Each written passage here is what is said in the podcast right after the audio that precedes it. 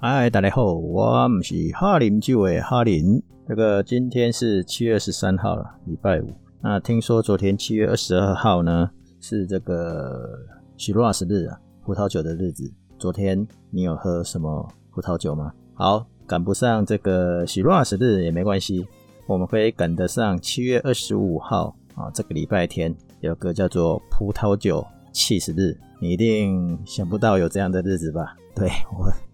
一边讲一边笑，对，没想到有这种日子啊！连连这种葡萄酒配起司的方式啊，也要弄一个节日。但这个我查了一下，这个这个不是酒上弄的，是一个爱喝酒的 freelancer 一个作家这个申请的日子啊。啊，它的用意就是这一天要鼓励我们尝试以前从未尝试过的事情，尤其是在葡萄酒跟起司上的组合。啊，也就是说，不要单喝，暂时让我们离开这个普通的酒瓶啊，一起学习新的东西。那到底是要讲这个 cheese 还是乳酪呢？台湾说 cheese 会比较多啦，当然乳酪也是有的。那香港或者是一些东南亚国家，他们会用芝士，芝加哥的芝，然后士气的士，啊，其实都在讲英文的起司啊。法文就是 fromage 嘛，那这些不管你怎么称呼吧，反正这些名词都是指同样一个东西，就是吃的嘛。啊，只是因为翻译不太一样而已啦。那传说中的起司的由来，不知道大家有没有听过？这个听说跟孝顺的孩子有关系呀。这个埃有一个埃及人跑去拜访他的朋友，然后在沙漠中走了好几天呐。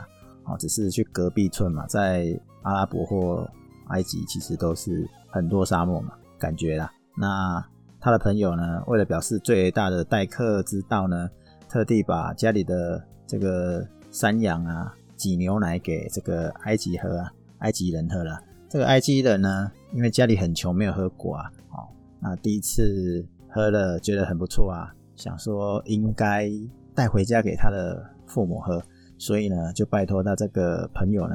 看能不能让他带一些回去。那古时候嘛，这个古时候是西元前好几千年的古时候了，好，所以不是像我们现在有这个玻璃瓶或者是什么保鲜的器具器皿可以这样装回去嘛，啊，所以当时古代人都是这样，啊，可能就会装到什么羊的胃袋呀，或牛的胃袋呀，通常都是这样啊，啊，那他装当时就让他装在羊奶。就当然是装在羊的胃袋中，让埃及人带回去嘛。结果走了好几天，因为刚刚讲嘛，从沙漠走过来，现在走回去嘛，好几天之后，这个赶快要让他父母喝一下他千辛万苦带回来的羊奶。结果一打开以后傻眼了，因为呢凝固了。所以这就是起司的最早的传说由来。但是如果用真正的历史考究的话呢，其实还是。啊，有一些资料啦，就是西元公元两千多年前的时候呢，在这个苏美的这个楔形文本里面呢，哦，就已经有发现了，而且在西元前两千年呢，埃及的墓葬壁画里面也有起司的制造，所以看起来起司在苏美人中是已经众所皆知的一个产品了。那当然，阿拉伯也说。这个因为是贸易的关系，是为了要储存这个方法。那在近一点的时间点，在二零一零年，法国的考古学家哦，在埃及塞加拉的古城孟菲斯市长的坟墓里面哦，就发现了公元三千两百年前的起司。研究过后呢，哦，已经是很确认，而且是有啊，把这个研究呢啊发表在这个。Analytical Chemistry 的期刊上，那法国人当然会认为这个他们是最会做气势的啊，因为全球很多地方都有气势嘛，那欧洲就有上千种嘛，那其中法国可能就有四五百种左右了，而且很多元。如果有机会分享我在法国的超市的那个照片，哇，每个都想试。那个台湾。的超市一眼望过去，对，大概三个格子就没有了。但不管怎么样，就很多这个他们的小地方村子都有自己特有的气势。那早期可能不好保存啊，而且不好制造啊，因为方法的问题。听说呃，早期呢，因为战乱嘛，蛮族入侵嘛，所以还遗失了制制作这个气势的技术了。一直到现在这个比较近的时代，十九世纪啊，那个法国的微生物家巴斯德啊，路易斯帕斯特啊，发现了这个乳酸发酵的原理啊。所以让这个酪农更容易在制程中掌握起司的品质啊，所以这个起司制造才这么现代化、好科学化，好才有办法大量的制作。那起司有很多种，那我可能也不会讲那么多了，因为这样讲完不知道什么时候了。哦，这每一集没有录 那么久，虽然有的人把 Podcast 讲很久，但我讲很久，我好像没办法讲那么久啊，哎，讲很久会很累。然后呢，不知道大家听起来怎么样？从制造过程开始讲嘛？没有没有没有，我不打算这样子。那因为起司种类太多了，那原则上大致上可以分成八个类别。好，这个新鲜的起司或者是新鲜的乳酪，这时候换成乳酪可能会比较好理好理解，因为起司你讲新鲜的起司，好像哪里怪怪的。好啦，不管怎样，就是新鲜的。那通常也会叫做白起司或白乳酪，因为它的外观是比较白的，没有外皮，所以是比较软的。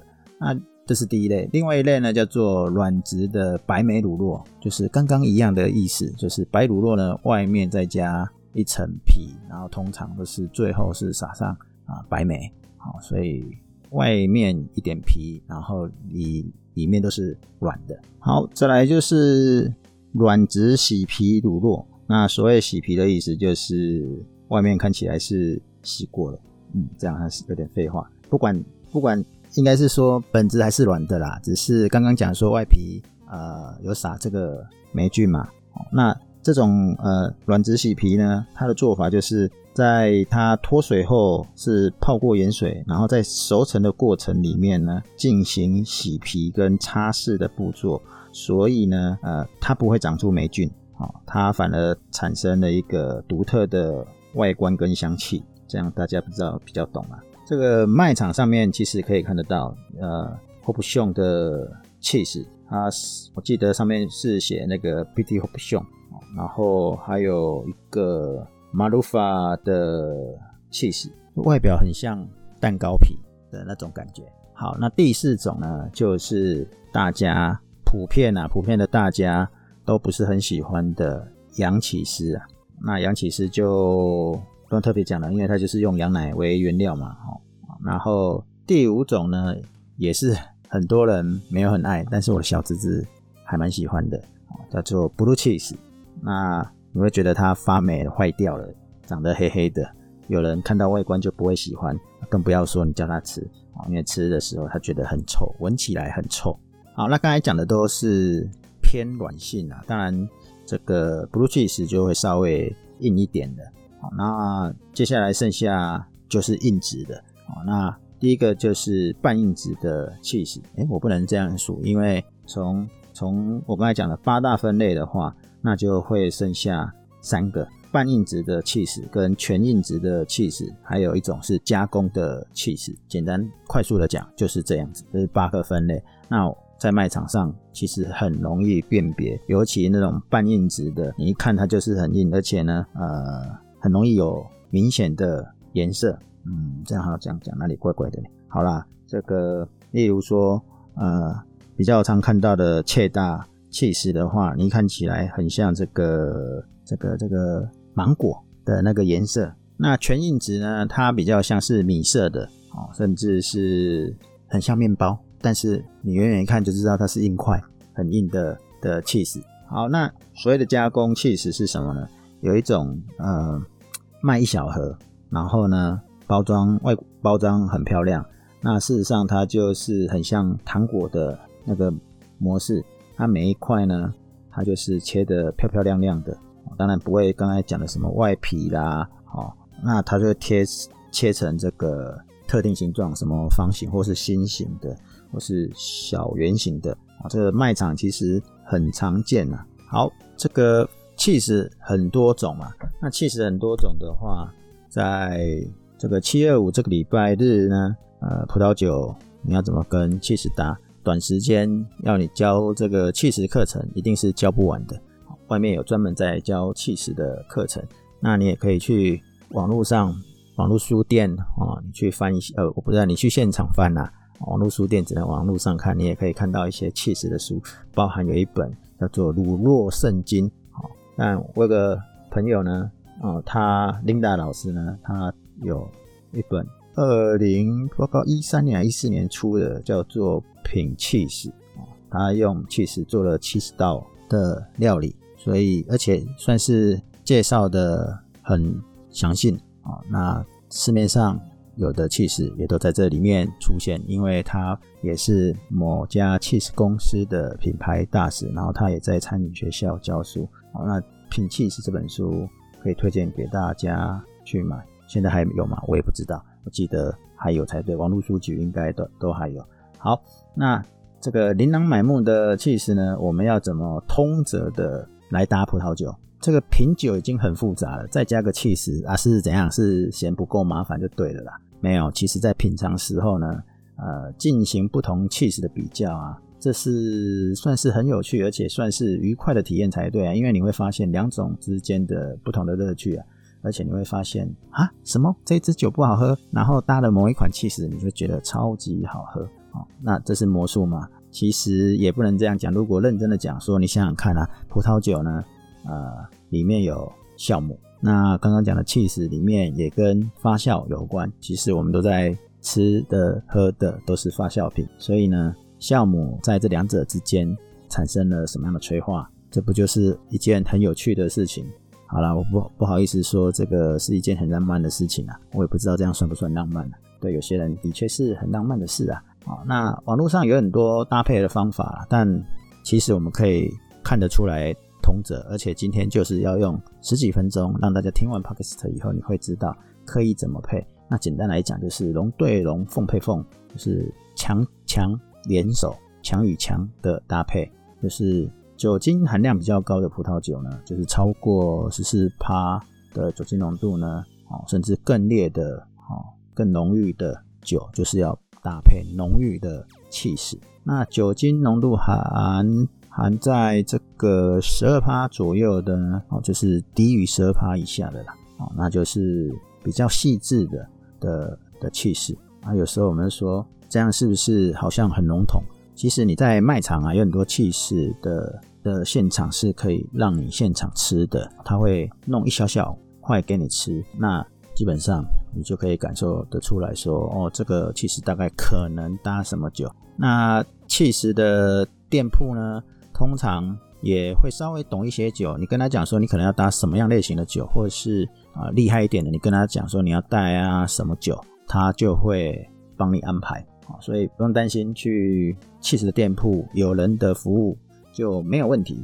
那没人服务呢，就靠我刚刚讲的通则。第一个就是强强对碰嘛。那气势还有分年份，就是熟成度哦，熟成几个月，可能有些人知道，有些人不知道。那没关系，反正有买到熟成的，当然是很好了。那熟成的意思就是气势已经老化，然后水分比较少，所以呢，脂肪量的含量也会增加，所以呢，它的味道是。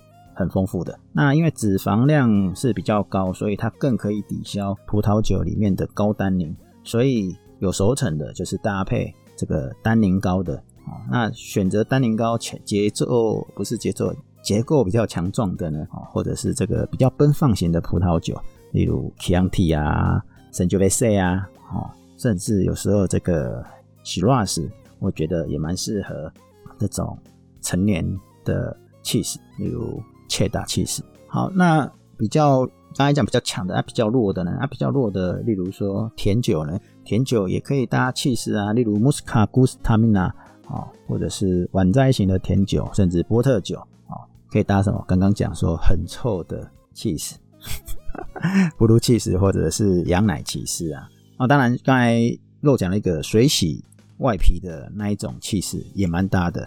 就是意思是说，不是只有味道很重的啦，连这种水洗外皮的这种稍微软一点的，其实也蛮搭的。在欧洲，有时候正式餐点完以后的甜点上来，哦，就是整盘的起司，那这时候就搭一些酒，那通常也都是用甜白酒当结尾啦，所以它就是甜点，还蛮正常的。如果大家有机会在欧洲海外，尤其欧洲啦，欧洲比较甜点是起司的机会比较容易出现。嗯，我在美国还没有遇到。如果有其他的听众有听到或者是亲身体验，可能跟我们分享一下。好，那还有一种呢，就是在地的搭配，在地的食物配在地的酒，所以是在地的起司搭配在地的葡萄酒。例如说罗亚尔河，罗亚尔河的罗亚河有什么酒？我想一下，Sauvignon Blanc 啊，就配当地的洋起司。当然，这个缺点就是你要对当地够熟。不过没关系，现在有网络嘛，查一下就知道了。像勃艮第也有在地的起司啦，所以勃艮第的酒你可以找勃艮第的起司。哎，不过你这样讲，我突然想到，我在卖场上好像没有买过勃艮第的起司。嗯，好，下次来找我看。好，那这些方法之外，我是不是漏讲了什么？哦，这个因为红酒、白酒，哦，对对对对对。好，气泡酒呢？气泡酒跟香槟就很适合软质的气势啊，因为气泡酒是高酸度跟碳酸的产品嘛，所以更适合搭那个软性的气势，例如布利啊，或者是卡门贝尔嘛。其实呢，偷偷跟大家讲一个消息，不是算偷偷的，在 Podcast 上没有什么偷偷的。我觉得康门贝尔跟布利的气势根本就是万搭，不管刚刚前面讲的是呃红酒啊。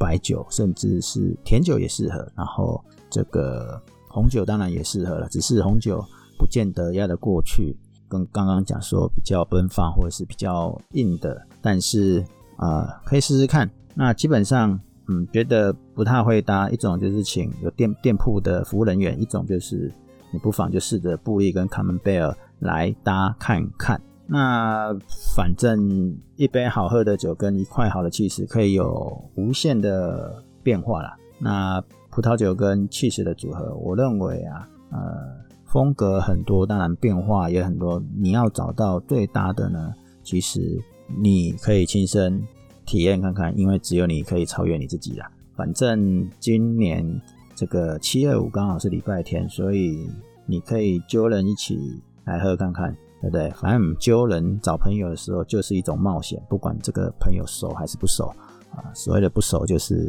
你可能是在大型的聚会啦。不过因为现在疫情嘛，你也知道，这个疫情总是比较特别嘛。反正我们也可以线上喝啊。好啦，那总之最后呢，就是找你喜欢喝的葡萄酒，然后呢，去找一块你可能觉得可以搭或你喜欢的。气势一起试试看，然后呢，在这一天在公开的社群平台上面呢，去发布这样的讯息跟照片。那我们今天就来跟大家分享这个七月二十五号葡萄酒跟气势的结合日。那让大家知道，用简单的四个规则通则啦，不能叫规则，你就可以把起司跟葡萄酒做一个。简单的搭配，我好像是不是应该跟大家复习一下是哪四种，对不对？第一种呢，就是啊，整体的概念就是强强对碰嘛，强强联手嘛，高高酒精度的就对这个浓郁型的起司，那低于十二度以下的呢，就是普通的酒精度，你就滴比较细致型的，味道没有那么浓郁的。那甜的葡萄酒就搭比较臭的起司。好，或是味道比较明显的，不过很多人觉得臭就可能不喜欢，那你试试看嘛，好不好？那第三个呢，就是在地配在地啦，啊，在地的起司，当地的起司配当地的葡萄酒，好像罗亚尔河或勃艮第。那第四种呢，就是气泡酒或香槟，其实高酸度，好，那我们就搭软性的，那软性的就今天讲的很通用的布里跟卡门贝尔。那这两个也是我认为是啊全系列可以搭得上的啊，大家不妨试试看。那今天就跟大家分享到这里，我们下次聊，拜拜。